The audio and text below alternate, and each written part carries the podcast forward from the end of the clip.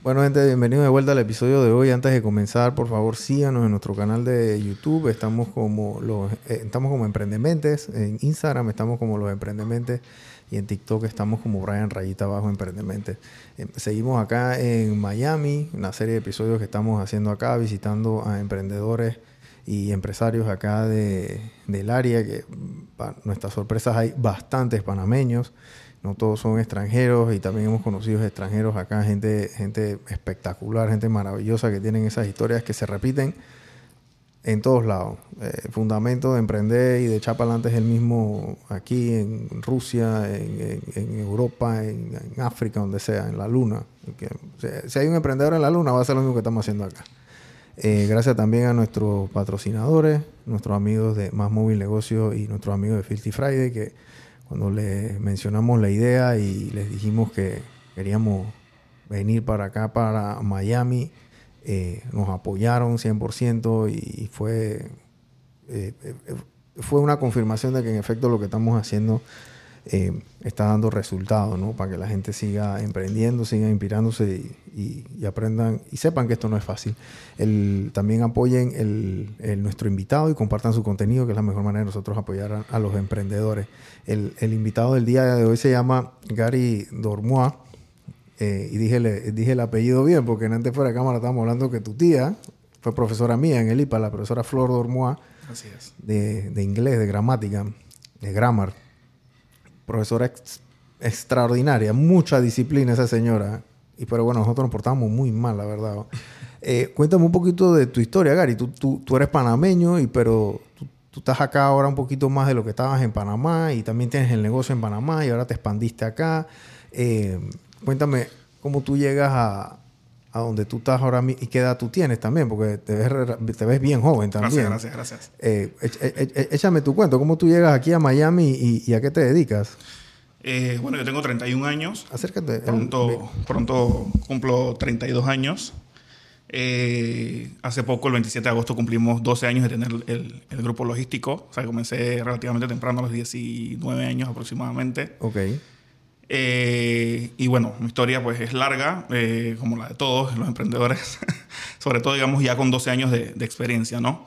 Eh, llevo el año pasado aquí a... ¿Tú tienes 12 años con el negocio? 12 años. Ok. 12 años ya con el grupo como tal, porque son diferentes compañías dentro del mismo grupo. ¿Comenzaste que a los 18, 19 a los 19 años. 19 años. 19. 27 de agosto, o sea, reciente hace un, mes, del 2011. Ok. 2011. Así que nada, pues eh, comentándote cómo llegué aquí a los Estados Unidos, que es por el motivo que estamos acá en este caso. Eh, nosotros, bueno, durante los 10 años y algo eh, tuvimos, digamos, partners eh, que nos atendían, digamos, acá con su, con su warehouse y demás. Nosotros somos una compañía de transporte de carga desde aquí de Estados Unidos hacia Panamá. Y bueno, nada, pues teníamos diferentes necesidades que a veces pues no, no se cubrían o, digamos, nos encontramos, digamos, una pared en la que de repente no cubrían nuestras necesidades de, de servicio como tal. Y bueno, decidimos obviamente como parte de la expansión durante varios años, eh, en algún momento pues abrir eh, directamente aquí en los Estados Unidos. El año pasado, eh, exactamente en enero del año pasado, pues ya vinimos. Obviamente habíamos ya hecho un camino, una investigación, habíamos hecho un análisis de costos, de cuánto nos iba a costar la inversión y demás. Y bueno, el año pasado me vengo acá directamente a los Estados Unidos, me vengo solo, obviamente con una gran presión, con una gran responsabilidad, porque digamos que este es como el, como la parte principal de la que depende nuestro negocio, ¿no? sabes que es la que recepciona la carga, prepara la documentación. Y pues obviamente para mí era un tema bastante nuevo. Así que nada, gracias a, competidores, incluso a amigos que he hecho durante bastante tiempo, pues obviamente pude hacer, digamos, la curva de aprendizaje acá mm, bastante más corta de lo, que esperaba. Eh, y nada, pues básicamente por eso llego aquí a los Estados Unidos. Eh, me mantengo aquí desde el año pasado hasta febrero de este año, eh, viviendo básicamente, eh, saliendo constantemente hacia Panamá, obviamente, porque realmente mi residencia es en Panamá y, y pues tengo obviamente pues, juntas directivas o, o, o, reuniones en la, en la, en la compañía de Panamá como tal, así que pues me la pasaba viajando. Tú arrancaste a los 19 años, ¿Y qué comenzaste haciendo a los 19, a los 19 años? Te cuento, te cuento un poquito a ver cómo, cómo comencé. Eh, bueno, yo eh, tengo una tía, eh, mi tía Yajaira Dormoa, que pues tiene su negocio desde que yo soy menor de edad y pues siempre, digamos, la, me modelé en ella, ¿no? Veía que tenía su negocio y demás. ¿Ella qué se dedicaba? Ella hace sistemas de alarma contra incendio. Ok. Todavía se dedica a eso, tiene diferentes compañías de, grandes, ¿no? Incluso ACP y demás. Entonces, bueno, yo me modelaba en ella. a la vez, digamos, cuando estuve estudiando en la Universidad Latina, y disculpa la cuña. No, pero, tranquilo. Pero les debo bastante a, esta universidad. Mucha gente dice que. Tu alma mater. Exacto. Mucha gente dice que no es una, una, buena universidad, pero por lo menos en lo personal creo que, que tiene una, una, parte importante y clave, digamos, en que yo haya tomado la decisión de emprender. Eh, siempre le cuento a la gente que será lo que sea, pero durante mis carreras o las carreras que, que he hecho dentro de la Universidad Latina, eh, he desarrollado 9, 10 negocios porque todos los proyectos en cualquier eh, análisis de costo, investigación de mercado, eh, plan de mercadeo, lo que sea que haga, siempre la metodología es vamos a hacer un negocio de y vamos a hacer el, la investigación de mercados, o vamos a hacer el plan de mercadeo, o vamos a hacer el plan, la planificación financiera, o vamos a hacer lo que sea. Entonces, básicamente esto te va, digamos, como inculcando que, que, bueno, que puedes hacer tu negocio, que es posible, que, me explico, eso se me venía a la mente. Y bueno, básicamente eh, me la pasaba, digamos, en mi hamaca pensando todas las noches qué podía hacer, qué no podía hacer. Eh, ideas de negocios que sabes que son a 10 centavos la docena. Eh, y nada, pues no, no, no lograba esa idea, no lograba esa idea. En ese momento yo trabajaba en una compañía de carga que se llama Trans, todavía existe. muchísimas gracias a ellos porque son lo máximo, siempre me dieron lo máximo de ellos ellos se encargan de contenedores completos. Es dentro de logística igual, de transporte multimodal. Ah, pero, otra gama. Pero es otra gama, exactamente.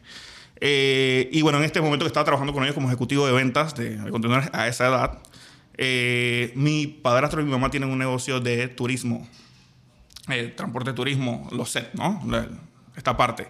Y tuviesen, tuvieron en un momento un cliente de Angola que llegaba a Panamá, a zona libre, a negociar y hacer compra de contenedores de diferentes eh, ropa, zapatillas y demás para enviar hacia Angola.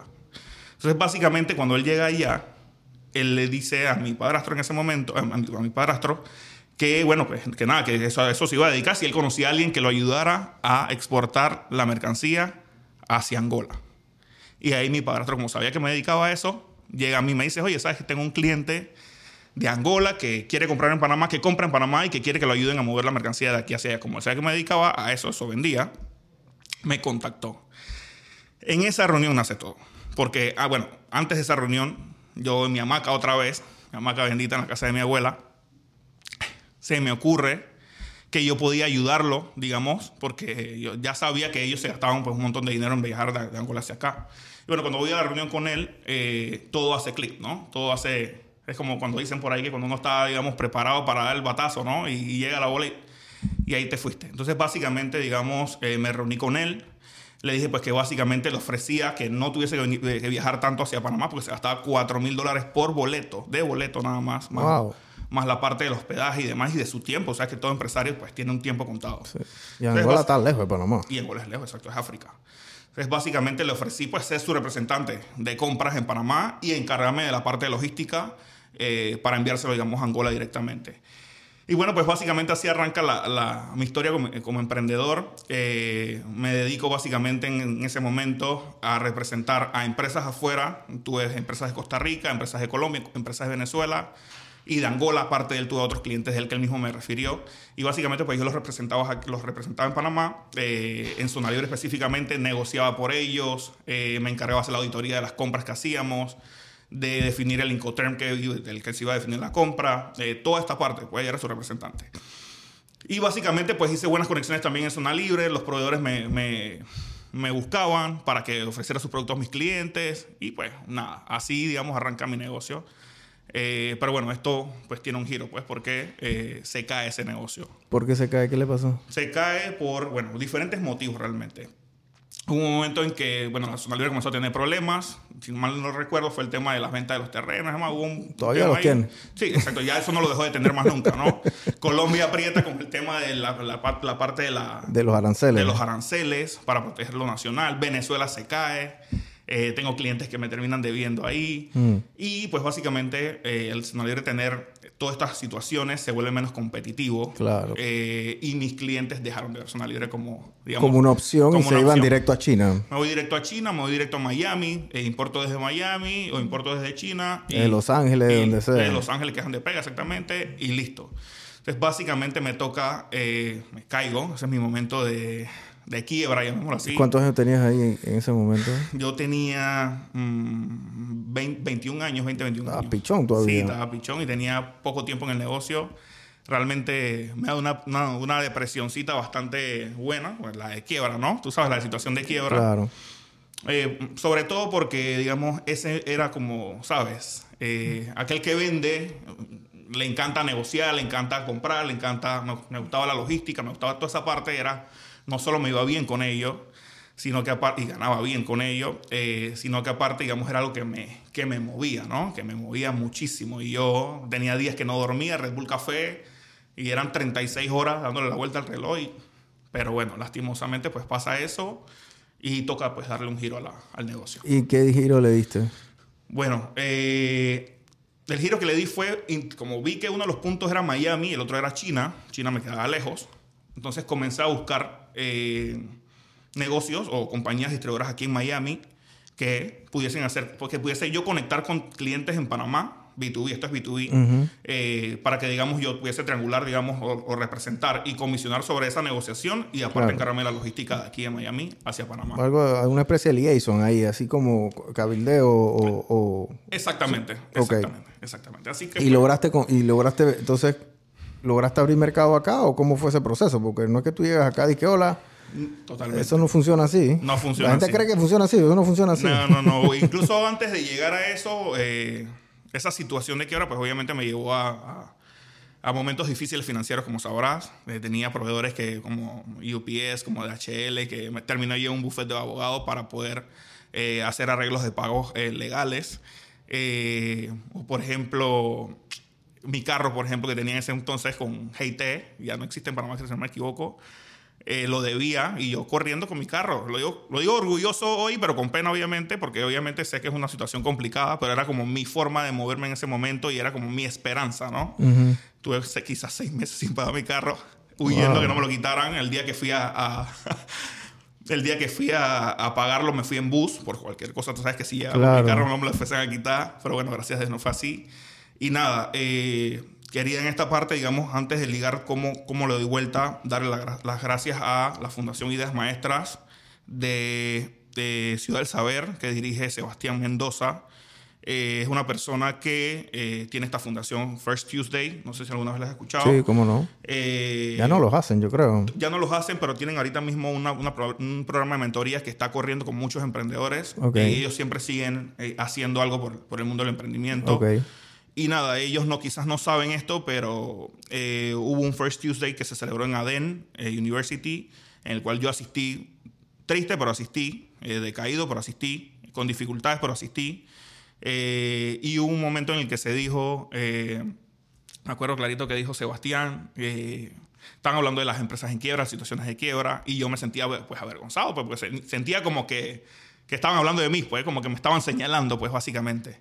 Sin Y- ellos saber ojo porque no te- eh, ellos no te conocían Sin nadie te ellos conocía saber, exacto, y yo por allá atrás obviamente, porque... esas eran ideas tuyas en tu cabeza por- ¿no? Exacto, claro, porque dentro de los emprendedores que estaban ahí yo me sentía como el menos emprendedor, ¿no? Porque yo era el que estaba en situación de quiebra. claro Y nada, él hace la pregunta que quiénes aquí no, eh, no han estado aquí en alguna situación de quiebra. El que aquí no está en alguna situación de quiebra, eh, no, no, no creo que haya, pero quiénes, eh, por favor levanten la mano a aquellos que están en situación de quiebra. Y yo con mucha pena bajé mi cabeza, levanté mi mano y en el momento que, le- que levanté la cabeza vi que empresarios importantes que estaban ahí, que participan de eso, emprendedores importantes de gran nivel, alzaron la mano y eso fue un momento de aliento y fue un antes y un después para mí.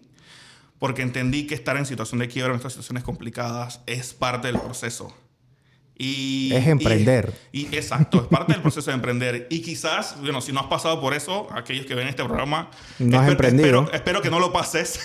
No han Pero si lo emprendido pasas- mucho. Exacto, pero si lo pasas, eh, es importante que entiendas que es parte de este proceso, es parte del proceso y que es necesario que, que tengas ese momento para madurar, para crecer, para aprender y para entonces poder eh, seguir teniendo o, ir el camino hacia el éxito que ustedes definan, ¿no? Así que, pues básicamente quería hacer esa, esa mención a Sebastián, que de verdad que es una, una persona bien importante en el emprendimiento de Panamá. Qué bueno, saludos Sebastián, no lo conozco. Yo creo que he escuchado el tema de, la fundación que él hace, y First Tuesday, claro, yo fui a varios First Tuesday en, mi época y lo dejaron de hacer. Creo que hace poco estaba, yo estaba conversando con alguien y, y hablamos de que ya no hacen estos eventos de emprendimiento, de networking, estas cosas en Panamá ya no existe. O sea, ya no hay ese, ese ecosistema que se iba moviendo y hay una que otra cosa por ahí, pero a veces, a veces es lo que tenemos. No voy a decir que está bien o está mal, pero es lo que hay. Claro, exacto. Y, yo creo que antes había más.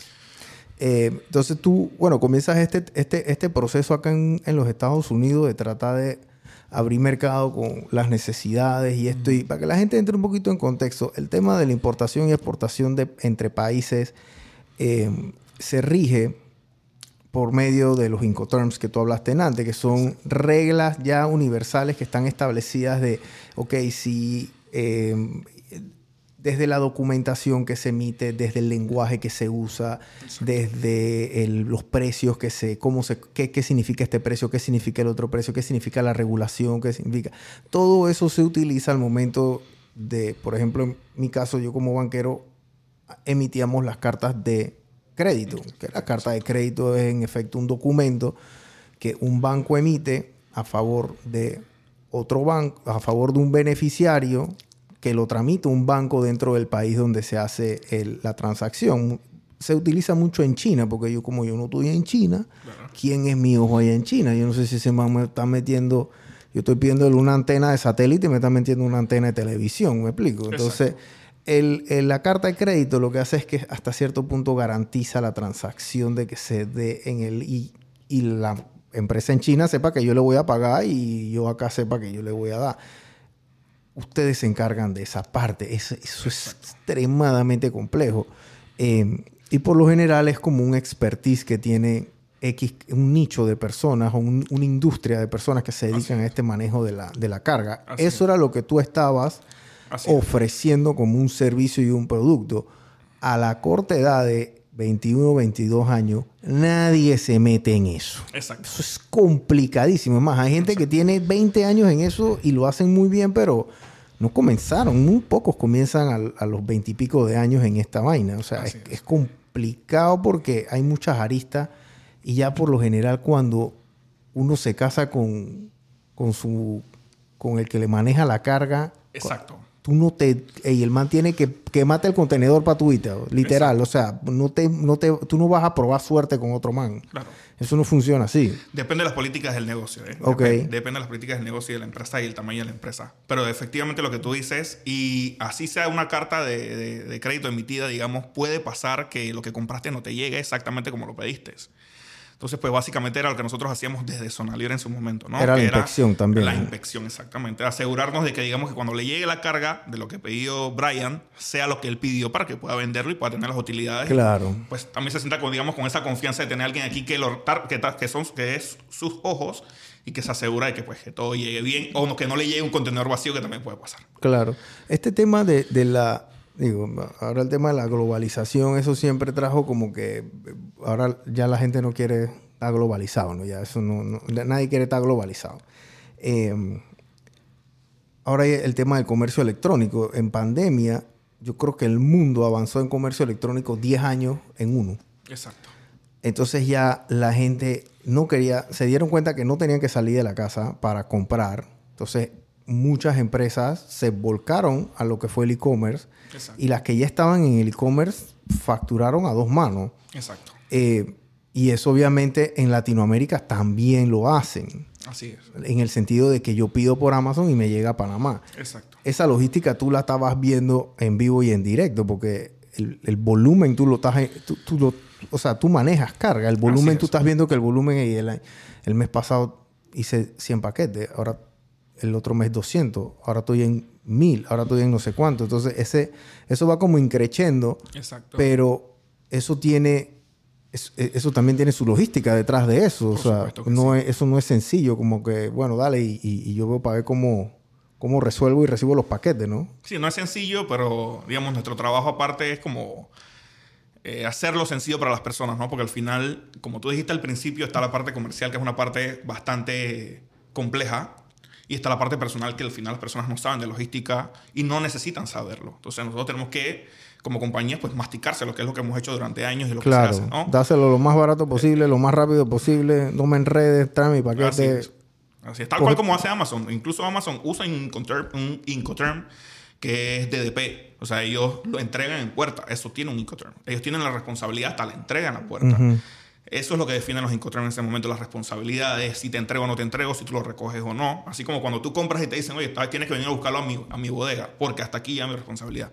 Apenas tú te lo llevas, ya es tu responsabilidad. Entonces, hasta en eso está, pero obviamente Amazon no va a explicarle a la gente que ese es su, su, su término de comercio internacional, ¿no? Claro. Entonces, pues básicamente. Tú arrancas, entonces, bueno, estás en Panamá, comienzas con este tema y llegas acá a Miami y, y ya te estableces aquí. Tienes como casi dos años Exacto. y ya te estableces de lleno, pero ¿qué estabas haciendo? O sea, ¿qué, qué haces acá en Miami establecido? Porque, ¿por, por qué te tuviste que venir acá y no seguir desde Panamá? Por o sea, ¿qué, ¿qué te llevó a esa decisión? Claro, como te comenté eh, ahorita, pues básicamente nuestro nuestros proveedores que teníamos en esos momentos pues eran un poco rígidos, ¿no? Sabes, al final eh, son proveedores externos y pues básicamente las decisiones de negocio son de ellos.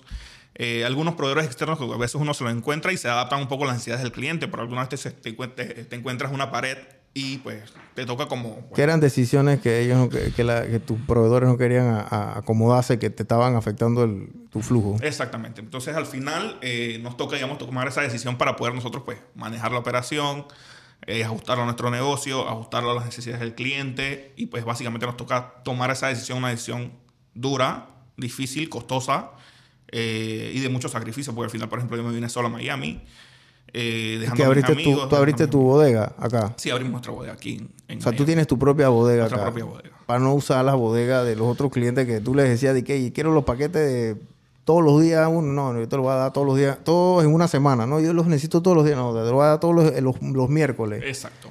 Y, y era eso o, o- o nada, pues. Exactamente, pues básicamente, eh, así tal cual como lo mencionas, ¿no? A- aproximadamente.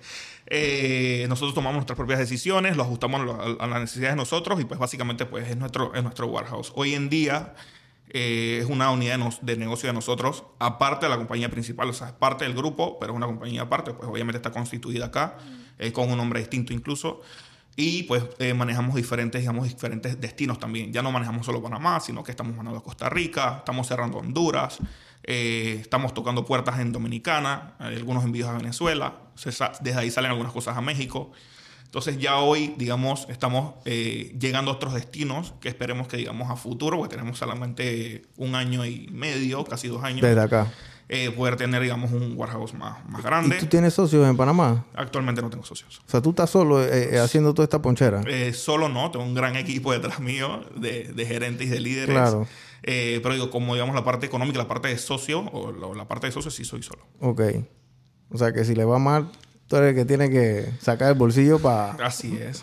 Cuando, que- cuando nos ha ido mal, Claro. eh, me ha tocado pues sacar el bolsillo. Claro, eso, sí, eso, miren gente, uno, uno,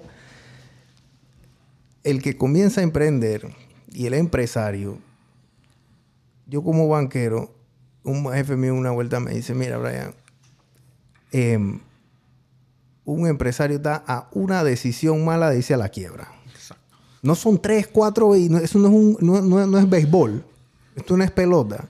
Que tú tienes que tres strikes. No, es uno y, y te vas. Chao. Así es. Y ya, o sea, por eso es que cuando, y por eso te pregunto, porque, o sea, hacer todo esto que has hecho, construir todo esto solo, y obviamente tú nunca vas a decir que es solo, pero la presión de que, chuso, si esto, si esto va mal, o sea, Exacto. va mal, bien mal, porque ya pasaste por esa, ya pasaste por ese, por ese, por, por- por- por- ese valle, me explico, ya tú no quieres pasar de vuelta por ahí. Entonces, eh, estando acá, esas son decisiones que tú tienes que tomar con, o sea, con mucha calma. Tú tienes que pensar eso y sacar los numeritos muy bien, Sí, Gary. señor, Así es. Que abrir una bodega acá no es relajo. Eso no es como en Panamá, gente, que, hey, ey, voy a abrir una bodega. Espérate, aguanta, que yo tengo un primo que tiene un amigo que no tiene. Ey, que eso para quiere camaronear, llega. Quiere no sé qué, llega. Ey, ¿Cuánto te va a pagar? 30, 40 palos el día, llega. Ey, o sea, eso no funciona aquí, acá. Aquí no funciona así. que registrar al man, pagarle sus horas, las o sea, todo by the book Exacto. y la ley. Exacto. Y los permisos y todas esas cosas también, ¿no? Sí, señor, todo, todo, todo. Y aparte los salarios que son altos, los costos de, los, de las rentas son altas, suben todos los años, la inflación. O sea, Aquí la inflación se está comiendo a Miami aquí no suben, por ejemplo, este año nos subieron la renta un 7%. porque sí. En- no es que ya te avisado en el contrato, o sea que podía subir un 3%, pero si la inflación es mayor, te va a subir y no hay un. O sea, no, lo, puedes no lo puedes negociar, no lo puedes hablar. Claro. Eso es lo que hay, punto. Y sobre todo aquí en temas de, de warehouse, que los warehouse aquí son peleados. O sea, este- esta es una ciudad logística. Claro. De todo, pero es una ciudad logística.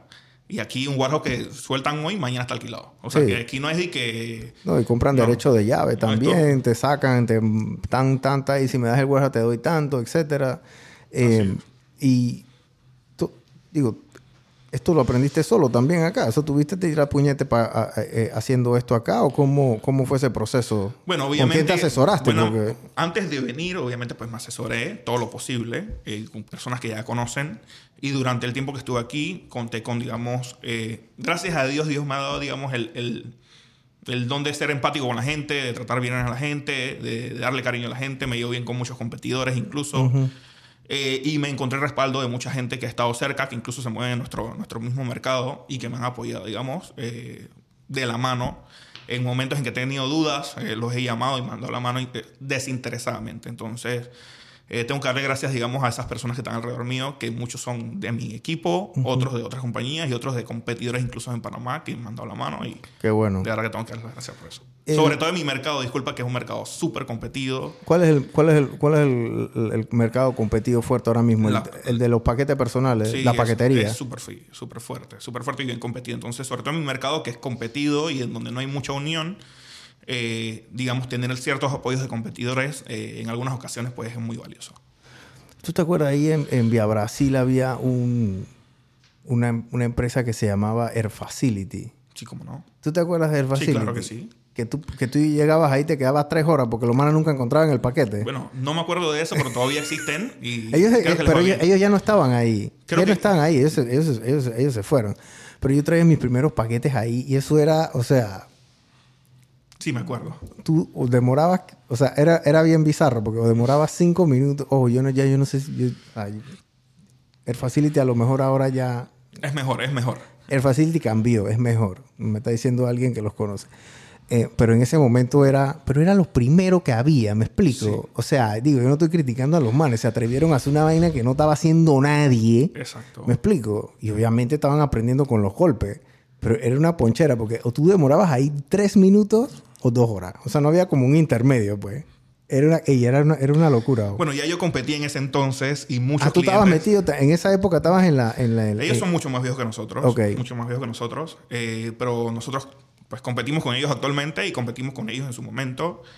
Y, y, bueno, pues siempre escuchábamos esta parte de que se demoraban o que digamos que se demoraban tres horas y después el paquete no aparecía. Sí. Uy, sí. Eh, pero sé, pero sé que han mejorado eh, y están en, en Costa del Este actualmente. Ah, Eh, sí. tengo entendido, ¿no? Ya, yo, yo- yo sé, yo no sé, ya no... Publicidad no- no, pagada, pero... Sí, yo no, sí, yo no me acuerdo. No, pero también mencionar esta gente que arrancó con estos, con estos negocios porque ellos, digo, comenzaron una cosa que no existía. Así es. Digo, tuvieron que aprender a los golpes porque en esa época no había un libro de que cómo abrir un manejo de carga de paquetes. Nadie estaba ni pidiendo por internet tampoco. O sea, era complicado. No Era complicado, era, era una cosa como que yo no sabía. Digo, por lo general tú lo que hacías si querías algo de los Estados Unidos tenías que, o sea, no sé, alguien tiene un primo y dile que me lo traiga, o sea, el clásico favor, ¿no?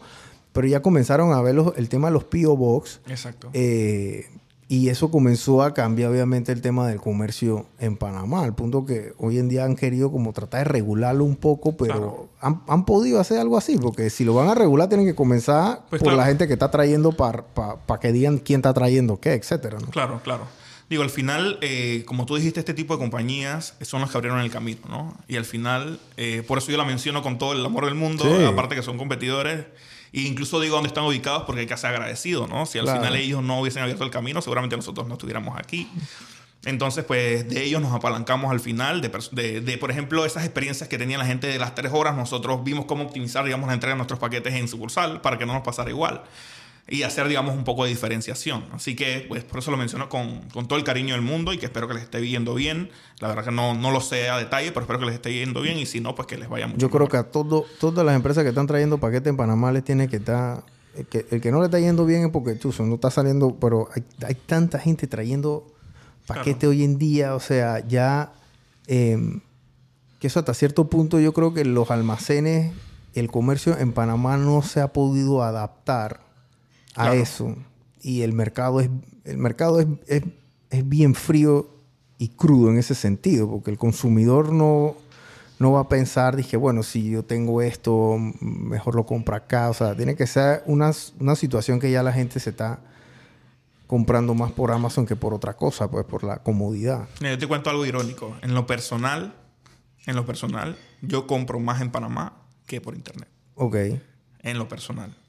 Sea, pero, yo, soy, pero... yo, soy, más de ir a las tiendas a comprar mi ropa okay. que, que, comprarla en internet. Claro, hay cosas que compro en internet que, que no hay en Panamá o que son a veces más económicas y que no hay en Panamá fácil de encontrar. Okay. Pero una camisa yo me voy a, a, a la tienda en Multiplaza o, okay. o sea, este tipo de cosas yo voy directamente. Entonces, para, yo, yo creo que para todos hay, ¿no? Para todos hay un mercado eh, y diferentes los, los, gustos también, ¿no? Por ejemplo, aquí en Estados Unidos sí cuando compro, compro en Amazon, no me voy al mall normal, normalmente porque me llega a mi casa, me lo pruebo y si no me queda lo devuelvo. O sea, sí. Pero en Panamá sí, pues voy directo y hago mis compras. O sea, todo está en cuestión de gustos. Entonces yo sí creo que hay para todos un poco, ¿no? ¿Cómo ha cambiado Amazon este, este, este esto de la logística? Porque es, esos manes están en otra sintonía. O sea, en esa, otro nivel. Esos manes están... Ellos, todo el mundo está caminando. Esos manes están en la luna, en, en, la, en la nave de Star Wars. O sea, esta gente, yo no sé cómo lo hacen. Yo te voy a ser franco, yo no sé cómo lo hacen. Pero tú pides, si estás acá en los Estados Unidos, gente, lo que pasa es que como nosotros estamos allá en Panamá, a nosotros no nos aplica eso del same day delivery, o sea, que te lo entregan el mismo día, pero es una ponchera. Tú pides una vaina a las 9 de la mañana y hay un relojito cuando tú lo estás pidiendo, que si lo pides ya, te llega a las 4 de la tarde. 3.59 tal manda el camión así, coge tu vaina.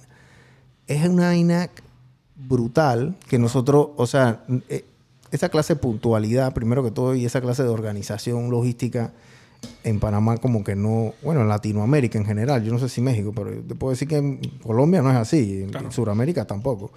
Eh, ¿Cómo hacen esa gente? ¿Qué, qué, qué, ¿Qué, sabe Amazon que nosotros no sabemos? Bueno, primero que eh, en Panamá, digamos, no es costumbre de que se entregue rápido, pero hay compañías como la mía, por ejemplo, en Viamex Panamá, que entregamos rápido. Y hay otras compañías que son de delivery que entregan muy rápido también. Todo depende también de... ¿Qué es rápido? Rápido el mismo día. O sea, dependiendo... O sea, si yo pido o sea, algo... Si tú pides hoy y la compañía que, digamos, que está vendiendo Ajá. genera la orden para que se entregue, se puede entregar hasta el mismo día. Ojo, ojo, ojo. La parte es la conectividad, ¿no? Okay. O sea, no es lo mismo entregar el mismo día en la ciudad, digamos, que entregar el mismo día de la ciudad a David, por ejemplo, que okay. obviamente va a ser el día siguiente. Ok. Eh, pero hay muchas compañías de delivery hoy en día, o de transporte, o de entrega de e-commerce, que están haciendo el trabajo bien.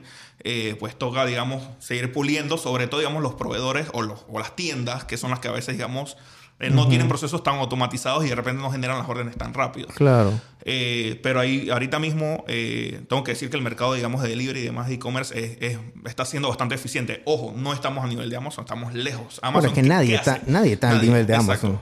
¿Qué hace Amazon? Eh, Amazon, primero que todo, tiene su propio aeropuerto. No sé si sabías, pero tiene su propio aeropuerto. No. Amazon tiene aviones. O sea, Amazon tiene aviones. No sé si tiene más aviones que FedEx, que DHL, no lo sé. Pero tienen muchísimos aviones. ¿Ok? Entonces, ellos aparte tienen bodegas y situadas a lo largo de todos los Estados Unidos. O sea, tienen warehouse. Aquí en Miami hay no sé cuántos. Entonces, eh, pues básicamente en esos warehouse tienen ya, digamos, mercancía de las que más rota, porque obviamente me imagino que tendrán sistemas de saber qué es lo que más se vende y qué es lo que no. Claro. Eh, y en esos warehouse pues ya tienen esos productos listos para, para empaquetar.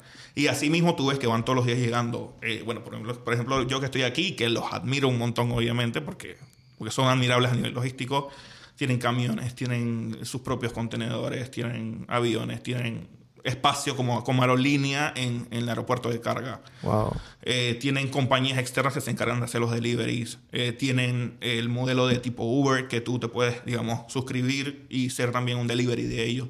O sea, es una maquinaria. Eh, de repartir paquetes. De repartir paquetes. Y de vender. De vender y repartir paquetes. O sea, brutal, brutal. Yo, a otro nivel. Yo, yo una vez, bueno, yo, yo estaba de, en, visitando a mi hermana y ella me dice, no, que yo tenía ella es ingeniera, Me dice, yo tenía un compañero mío, ingeniero, que él lo despidieron, como que hubo un downsize y lo liquidaron, y él se llevó un sencillo para su casa.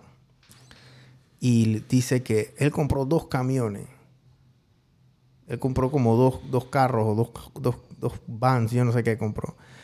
Y él se los, él se los alquila a Amazon. O sea, Amazon se lo alquila a él. Ellos lo rotulan, toda la cosa. Ellos se- le pagan el kilometraje, le ponen un conductor y, y le pagan, no sé, el, el- el que lo usa, no sé qué.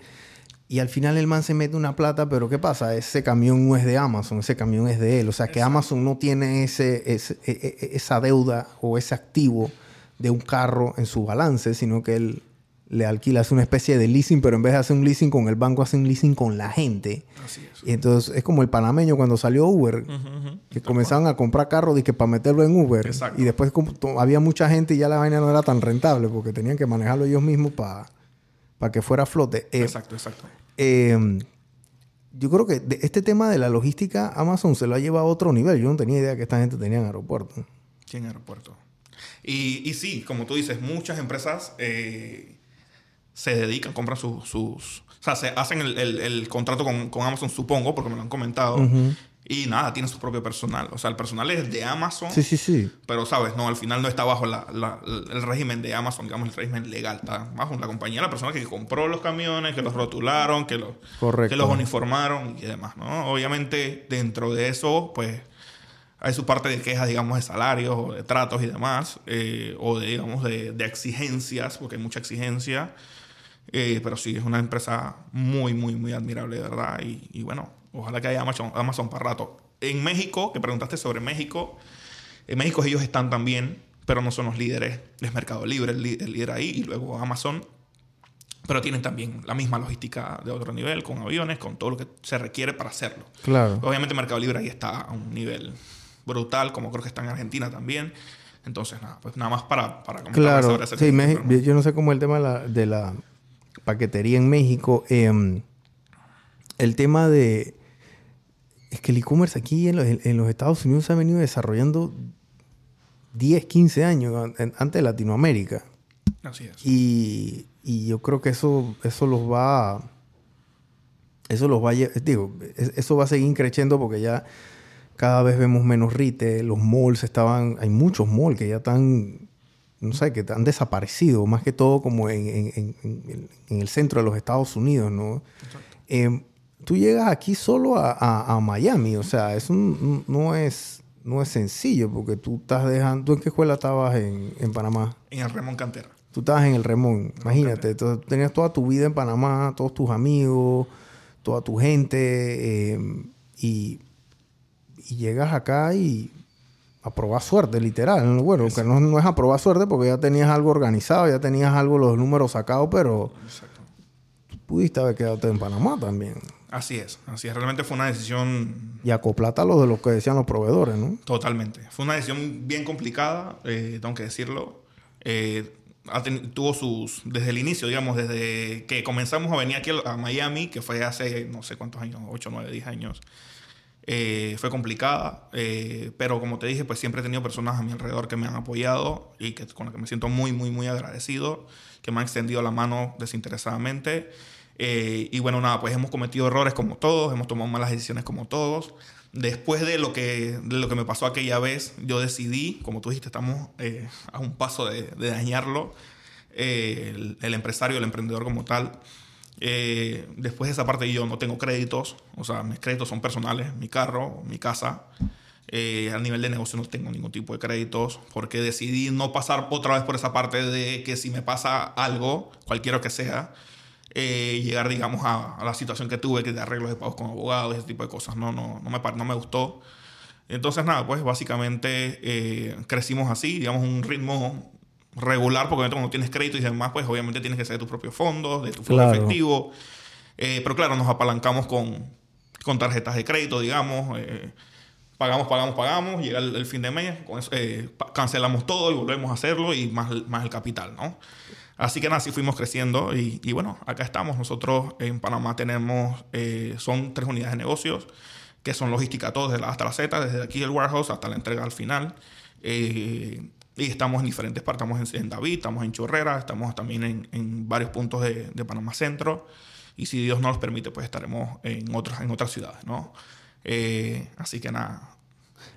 yo, mira, el, el, el, tema, el tema de, de, que acabas de decir, el tema logístico en Panamá, en el interior, ahora también está, está permeando. Antes nada más era Panamá. Así es. Antes. Allá, ahora en David, en Santiago, todo el mundo tiene su, su, su casillero, su, su vaina. Todo el mundo está pidiendo su vaina ya. O sea, hay nadie, nadie está ahí creyendo en nadie. O sea, ellos van y piden sus zapatillas, su suéter. Todo lo están pidiendo. Te quedarías sorprendido si vieras la cantidad de carga que tiene, por ejemplo, ciudades como David, o, o sea, como Chiriquí en general, como la provincia como Chiriquí, o Colón, por ejemplo, o, o Panamá Oeste. O sea, son ciudades que tienen muchísima gente, eh, muchísima gente comprando. Eh, a todos los niveles. No, no, solo te hablo, digamos, de importaciones de aquí, sino también eh, emprendedores que están en esas mismas ciudades que entregan todos los días con nosotros, por ejemplo, entregan todos los días órdenes, 7, 8, 9, 10 órdenes al día. Entonces, estamos hablando que pues, les va bien. Claro. Eh, te sorprendería, la verdad. Y creo, pues, obviamente, que la pandemia nos empujó un poquito hacia esa parte de la digitalización, ¿no? Y de, y de optimizar nuestros procesos. Hoy en día hay muchísimos emprendedores que salieron de la pandemia, de esa escuelita llamada pandemia que están en su casa todavía y que les va bien. Son exitosos desde su cuarto, desde su casa, desde un localcito, desde un coworking, como estamos ahorita mismo, en donde tú ves que, que van pues eh, eh, haciendo sus negocios, haciéndolos crecer y entregan muchísimas órdenes de compra. Así que eh, a mí, por ejemplo, en la, pandemia siempre, siempre... ¿Cómo pues fue eso en la pandemia para ti? Me imagino que fue una explosión de gente pidiendo locura. Sabes, al principio no. Al principio bajamos mucho. Nosotros estamos abriendo un local en ese momento en San Francisco, en City Plaza un local que nos cuesta muchísima plata. Eh, ya habíamos hecho la inversión, ya estaba listo para inauguración, si no me equivoco, el 23 de marzo del, del 2020, si no me equivoco. y, dicen, eh, si no me equivoco, el domingo anterior o el viernes, me acuerdo, unos días antes que se cerraba todo. Entonces para nosotros fue un balde de agua fría, eh, fue difícil y pues obviamente había esta parte de la... Mm, de que la gente no sabía qué iba a pasar y que no, y la gente deja de comprar. Y las ventas nosotros comienzan a a bajar. A desplomarse. En ese momento nosotros teníamos, siempre cuento esta historia porque me, me encanta, eh, es un antes y un después también dentro de mi vida como emprendedor. Eh, teníamos tres personas nuevas que tenían menos de tres meses eh, contratadas. y nada, pues entra esta incertidumbre dentro de la empresa si las íbamos a despedir o si no. Entre ellos, obviamente, nosotros estábamos viendo qué íbamos a hacer sin considerar que eso se iba a hacer realmente. Hacemos una, cerramos un día y nos reunimos pues con todo el equipo y tocamos el tema, bueno, tenemos esta situación así, ah, ya saben cuál es la situación eh, y bueno, traemos diferentes alternativas para poder pues ver qué vamos a hacer. Y antes de yo seguir hablando sale una compañera eh, que es la supervisora de atención al cliente eh, y dice, bueno, antes de que continúes, no queremos que despidamos a nadie dentro de la organización, ya nosotros más o menos conversamos y estamos dispuestos a recortarnos el salario a la mitad solo para que no se despida nadie del equipo. Yo nunca tuve eso, digamos, dentro de mis opciones, porque no era capaz, digamos, de quitarle el pan a alguien en un momento como ese.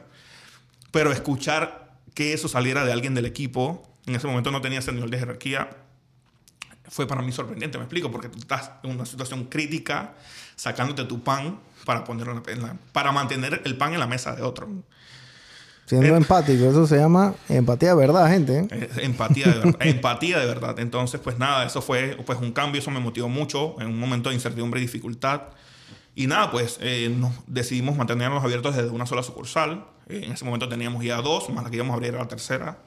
desde una sola sucursal. Estaba abajo, estaba abajo, teníamos, recordamos el horario.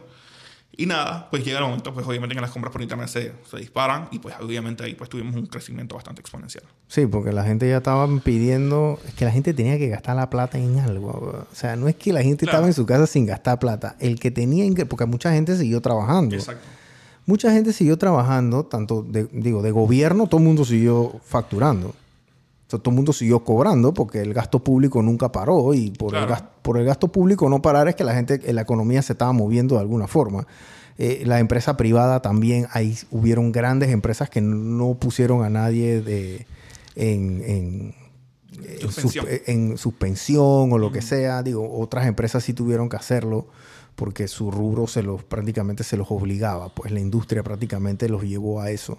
Eh, tú, Nata, hablaste de algo bien interesante que es el tema del crédito cuando tú estás emprendiendo. Y yo cada vez que voy hago este, estos contenidos donde digo que no estén pidiendo prestado cuando van a hacer su emprendimiento porque es muy riesgoso. Exacto. Entonces, ¿qué fue lo que pasó? ¿Y qué fue, qué fue lo que le pasó a Gary? Gente, miren, ellos, él tenía al principio, tenía su, su, su tema de, del manejo de carga, que tenía sus clientes de afuera y él manejaba la carga desde zona libre. ¿Qué es lo que pasa? Desde que la plata se emite, hasta que la plata, desde que se emite la factura hasta que llega la plata, hay un, hay unos, hay un tiempo, ¿verdad? Pero el cliente necesita su mercancía de una vez. O sea, la mercancía se mueve más rápido que la plata. Entonces, ¿qué pasa? Gary llega y le dice a los manejadores de carga grande, los FedEx, los UPS, el correo de los Estados Unidos, Copa, quien sea que le tu- estuviera moviendo el DHL, que sea que le estuviera Exacto. moviendo la carta. Ey, brother, dame algo de crédito, unos 30 días, unos 15 días, unos 45 días, unos 60 días para yo date, pagate ese flete. Ah, bueno, dale, está bien, pero yo te voy a dar una línea de crédito con la empresa de 20 mil dólares a 30 días de término. Y esa línea se fue consumiendo, pero los clientes de él le fueron quedando mal. Exacto. Hasta que en un punto dijeron, hey, no voy a poder pagarte porque quebré. Pero Gary quedó con la deuda con DHL. En DHL no va a decir que, ay, chuzo, Gary, tú eres un buen pelado, loco. Ay, yo te la voy a perdonar. No. El igual el banco. Hay gente que va y dice que chuzo, voy a hacer mi primer emprendimiento, voy a hipotecar mi casa y voy a vender el carro. Y voy a hipotecar el carro. Y después dices que, ay, ya la máquina me fue mal. Tú no puedes ir al banco a decir, que, chuzo, mira, que dame chance. El banco va a decir que, bro, mira, o sea, dame la casa. bro. Exacto. Vamos a marcar. Exacto. Así. Exacto. Entonces, ¿qué, qué pasa?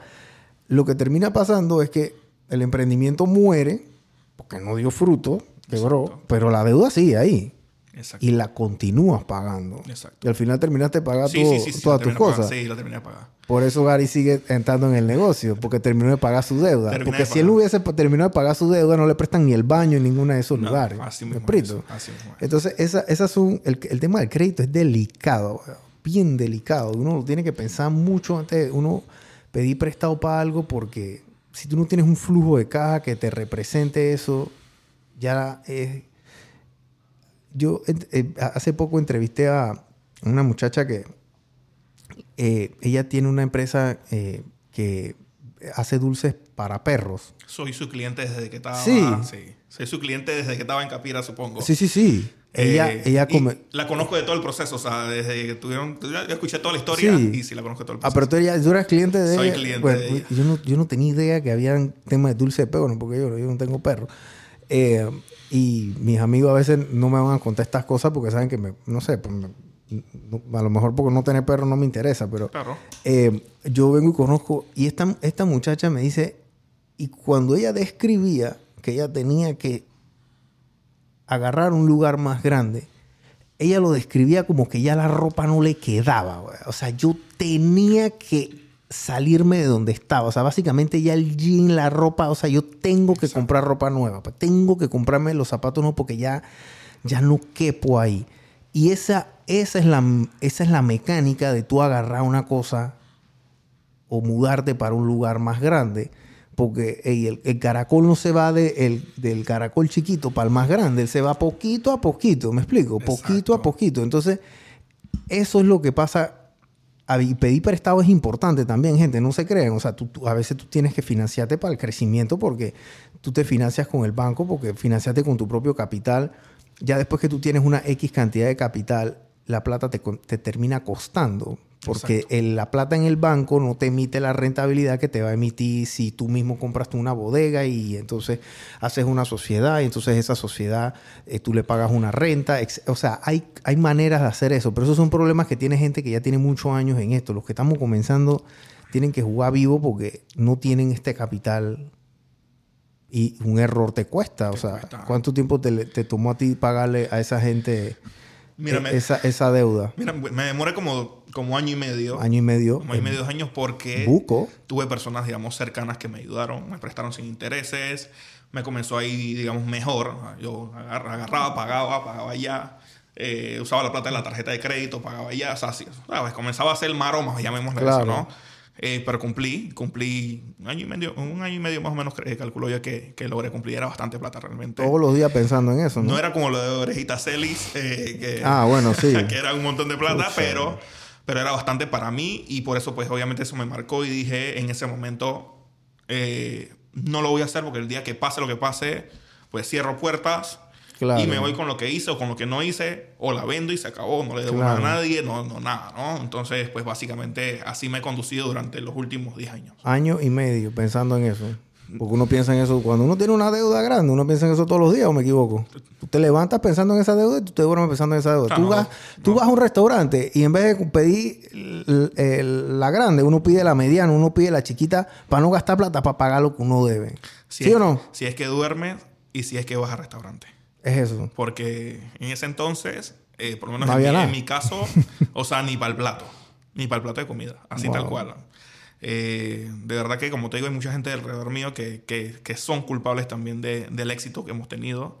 Y hay mucha gente, por ejemplo, mi, mi segunda madre, que, que le agradezco muchísimo, que yo iba a su casa y ella siempre tenía un plato para nosotros, o iba donde mi mamá y siempre tenía un plato para nosotros. Entonces, ¿Y tú vivías con tus papás en ese, en ese no momento? vivía con mi papá. Yo, con mi, con mi mamá y mi padrastro, yo me fui a mi casa tempranito, tipo 17 años aproximadamente. Ok. O sea, que tú te independizaste de la casa de tus papás peladito. Sí, bastante joven. Inclu- incluso no me gradué en el Remón. Yo me termino graduando en una nocturna en Oh. Bellavista. Ok. ¿Y por qué no te graduaste en el Remón?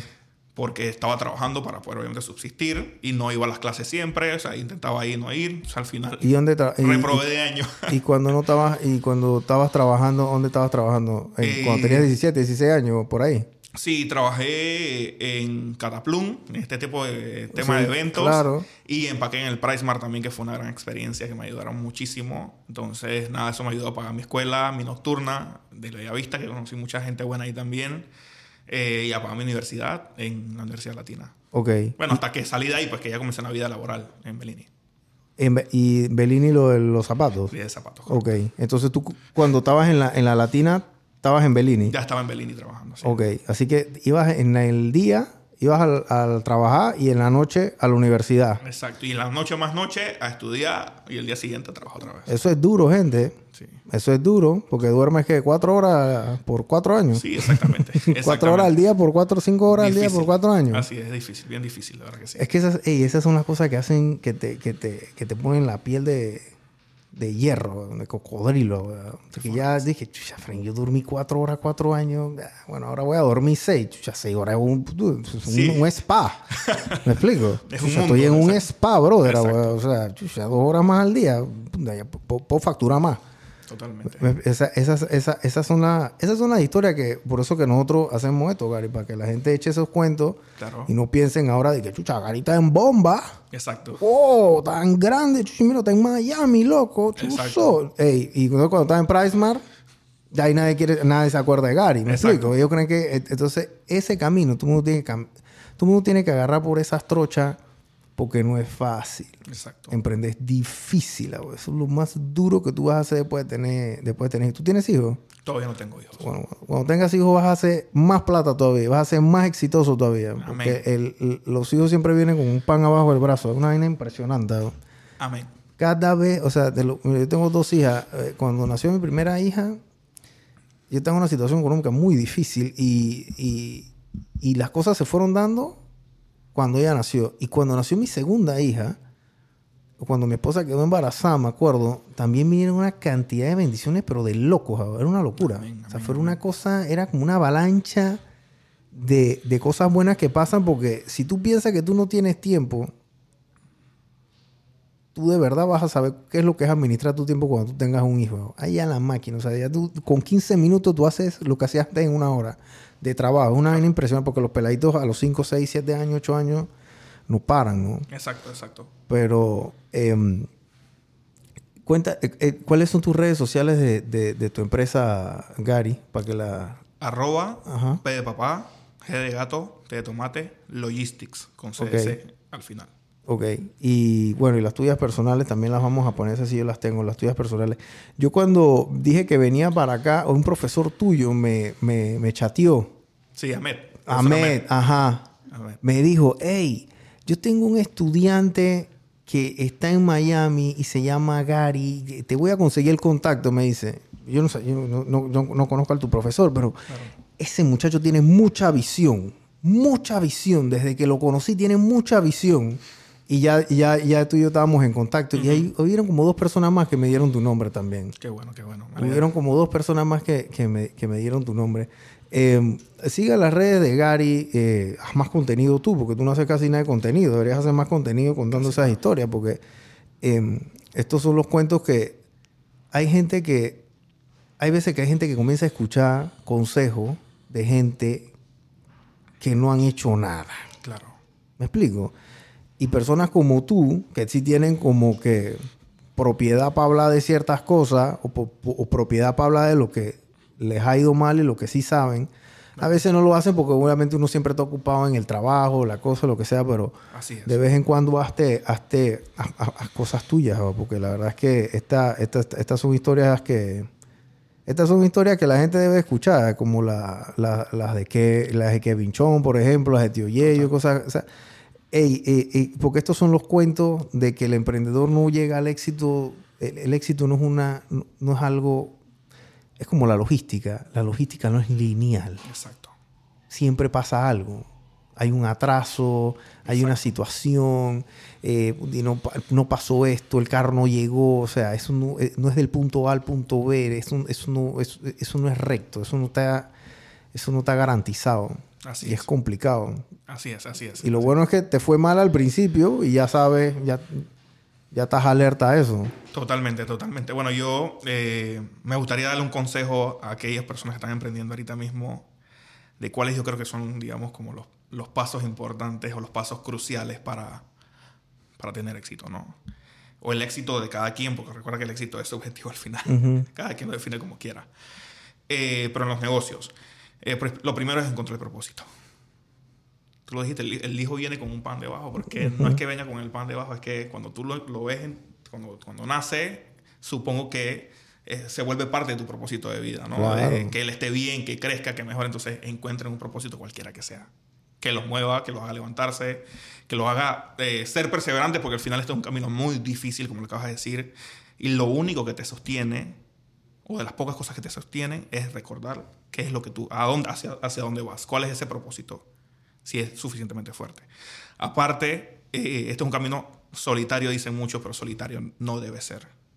Siempre rodate de personas que confíen en ti, que te valoren, de, de tus familiares, de tus amigos. Yo tuve muchos, eh, muchos momentos difíciles de, que me quebré, que lloré y demás. Y si mis amigos o mi familia no hubiesen estado ahí para decirme, oye, tú puedes, yo no estaría aquí. Claro. Entonces, rodéense de esas personas. Y lo otro es, vayan a todos los eventos de emprendimiento que puedan. A First Tuesday, a Voces Vitales, las mujeres, a las, a la- a las ferias que hacen las telefónicas, para no decir nombres aquí. Eh, Y la- a DEN, a, bueno, eh, la semana Mi Pymes que hacía Cableón Dantes, to- todas las- todos los años lo hace, que son cinco días de grandes expositores. Eh, a esto que está promoviendo Más Móvil también, que, que es emprender también. Entonces, péguense a todos los eventos posibles. y- Ampime creo que a veces hace su Ampime par de... apoya muchísimo. par- también. su par Sí, de sí, cositas Ampime también hace. hace. O sea, un montón de fundaciones que hay, todavía las hay, pero hay que buscarlas también. Claro. Claro, no hay este networking que dijiste que había antes, es cierto, pero por eso mencioné a Sebastián Mendoza First Tuesday y los vuelvo a mencionar porque de repente esto puede hacer que ellos se vuelvan a motivar y se, esto vuelva a hacerse. O que nos unamos y podamos hacer algo más por el, por el emprendimiento en Panamá que es tan importante. Y otra cosa que es muy importante es consigan un mentor. Consigan un mentor, consíganse un coach. Hay muchísimos eh, programas eh, hoy en día de coach, de coaching, o, o hay muchos mentores a, a precios económicos y a precios costosos también, Claro. obviamente. Eh, pero si pueden conseguir un programa que sea económico, eh, no sé si quieres, puedo recomendar el mío. Sí, el que tú quieras. Eh, el mío se llama Métrica Empresarial, es de México eh, y tiene planes bien económicos. De verdad que los recomiendo muchísimo. ¿Por qué? Porque es que te ayudan a que, claro, te vas a equivocar, pero eh, van a haber menos errores. Claro. Te van a marcar un camino que es el necesario para que tú puedas, digamos, ser mejor, digamos, o, organizar mejor tu, tu, empresa como tal. Entonces, creo esto que es eh, muy importante, digamos, tener a alguien que tiene un panorama ya distinto, que ya ha tenido el éxito, como tú dijiste al inicio, ¿no? que puede hablar, eh, hablarte con propiedad de las cosas, porque ya pasó por el camino en el cual tú vas a comenzar a pasar. Entonces, eh, creo que son las, las, partes importantes, importantísimas eh, de, de, para poder tener éxito. Entonces, pues los invito a que, a que, a que lo tomen en consideración para que puedan pues, lograr sus sus objetivos o, su éxito, cualquiera que sea. Tú eres una persona bien,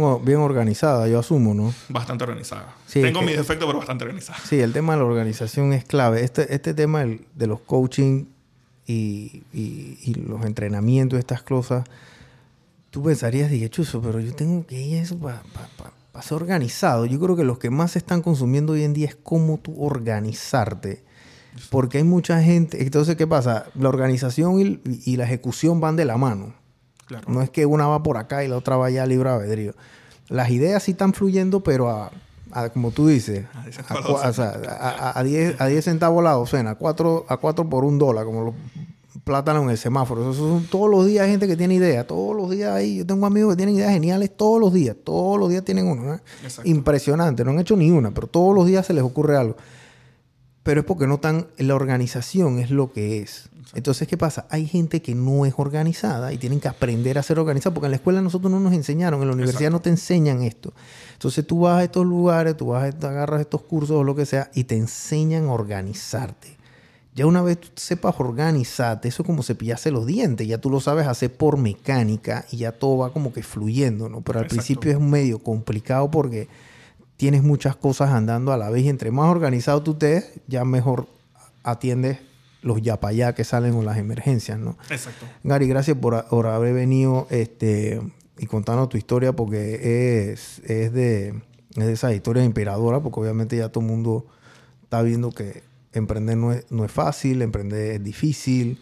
Eh, llega acá a los Estados Unidos también es complicadísimo. Así es. Eh, Gary está donde está porque se ha equivocado. Exacto.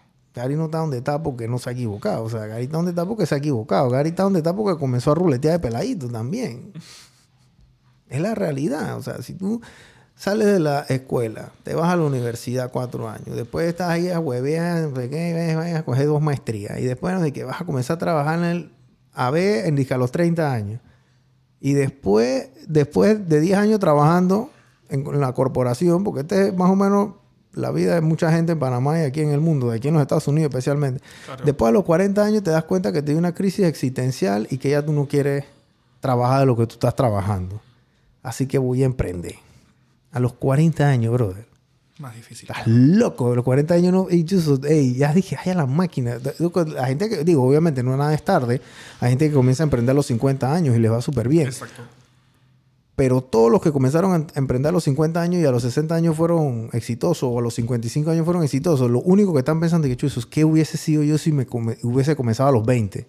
Exacto. O a los 18. O sea, ¿qué, ¿dónde hubiese estado yo? Hubiese sido dueño del mundo, ¿me explico? Exacto. Porque es, es, es el asunto, es, la experiencia. Hay cosas que el emprendedor no sabe lo que no sabe. Eso, eso, eso, es lo más peligroso que hay, porque tú no sabes a qué tú vas a ir. La, la, la incertidumbre es mucha, pero en entre tú más rápido arranques, más rápido aprendes, porque la experiencia es lo que te hace a ti ser buen emprendedor, no es los libros, no es, o sea, tú tienes que tener la experiencia. Porque eso, es el tiempo, o sea, hay que meter el tiempo en este, en este asunto. Y ya tú lo has metido de los, desde peladito. Así es, así es, así es, Brian. Agradecido contigo, de verdad, con, con el espacio, con las personas que me nominaron también. De verdad que me, me halagaron, me halaga mucho que me hayan nominado para venir aquí a acompañarte. Y bueno, y agradecido contigo otra vez por, por, estos espacios que, que, tienes para los emprendedores. Gracias. Seguro que o Tío Yello, o Orejita Celis, o cualquiera de las personas que han estado aquí eh, han dado ese, ese, ese, ese, momento que yo tuve en First Tuesday para alguna persona. Entonces, ya con eso, pues, esto valió la pena. Claro. Eh, bueno, ya saben, gente, pueden eh, seguir a Gary en sus redes sociales. Ahí le vamos a poner la red social también de la empresa, los que los que, los que no tengan casillero o los que no estén contentos actualmente con su servicio de delivery, también pueden hablar con Gary. Este, y, también te, deseamos todo el éxito del mundo. Y cuando estés allá en Panamá, avísanos también para que pases por allá por, por el estudio. Em, y qué bueno que, que, haya gente atreviéndose a hacer estas cosas que tú estás haciendo, hermano, porque a tu edad, yo a los 30 años no estaba, no estaba pensando en, lo que tú estás haciendo. Es más, yo a, los 18 años yo no estaba pensando en lo que tú estabas pensando. Definitivamente. Ustedes los pelados que están comenzando a los 18 años no se pongan a pensar y que, ay, no tengo las Jordan. Ay, no tengo no sé qué para ir para, el, para la feria. ¿Me explico? Claro. O sea, porque ey, se los come el tigre, weón. Así se los come el tigre, O sea, no usen la excusa, ¿no? No se quejen. O sea, en Panamá hay oportunidades para hacer lo que sea. Miren, no importa si tú estás repartiendo paquetes, no importa si tú estás este, em, vendiendo arepa sé el mejor vendedor de arepas, sé el mejor en lo que tú haces porque vas a marcar una diferencia y esa diferencia es lo que vas a solucionar problemas y esos problemas son lo que tú vas a poder monetizar después cuando les des la solución a la gente. Es sencillo, es sencillo, gente, es sencillo. Gracias, Gary. A ti, a ti. Muchísimas gracias por todo.